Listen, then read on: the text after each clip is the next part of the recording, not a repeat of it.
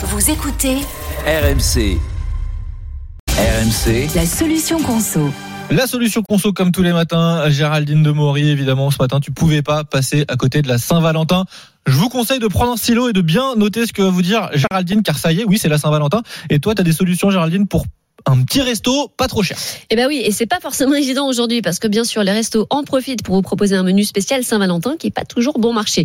Alors pour faire baisser le prix, les applis vont être vos meilleurs alliés. Si vous êtes du genre à vous y prendre au dernier moment, Last Table, c'est l'appli qu'il vous faut. Elle va vous permettre de trouver une table libre au dernier moment avec une réduction entre 10 et 50 Ah oui quand même.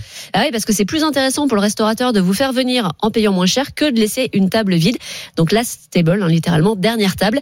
Autre appli, vous avez The Fork, la fourchette, qui là va vous donner euh, les restos autour de, de vous, validés par des utilisateurs avec des réductions qui peuvent là aussi aller jusqu'à moins 50% en réservant via l'appli. Il y a aussi un programme de fidélité, donc plus vous allez l'utiliser, plus vous allez avoir des réductions. Ah, il y a aussi des petites combines pour avoir des, des réductions. Tiens, c'est quand ton anniversaire, Martin? C'est pas tout de suite, c'est en septembre, le 22. Eh ben à partir d'aujourd'hui, ce sera le 14 février. Voilà. en t'inscrivant à la newsletter du restaurant qui t'intéresse, bah, tu mets ta date d'anniversaire ou la date qui Eh t'arrange, oui. parce que généralement, bah, personne va aller vérifier. Et ça donne droit à une réduction souvent ou un dessert gratuit. Alors, faut pas le faire trop souvent, hein. en tout cas pas dans le même Oui, faut pas restaurant. inventer trois fois la date d'anniversaire. Non, alors après c'est pas le plus romantique, mais pour pas payer trop cher, profitez de la nourriture, mais limitez tout ce qui est boisson, alcool, café, parce que c'est là que le restaurateur fait le plus de marge. Vous pouvez toujours proposer de finir la soirée chez vous avec un petit verre, avec modération bien sûr.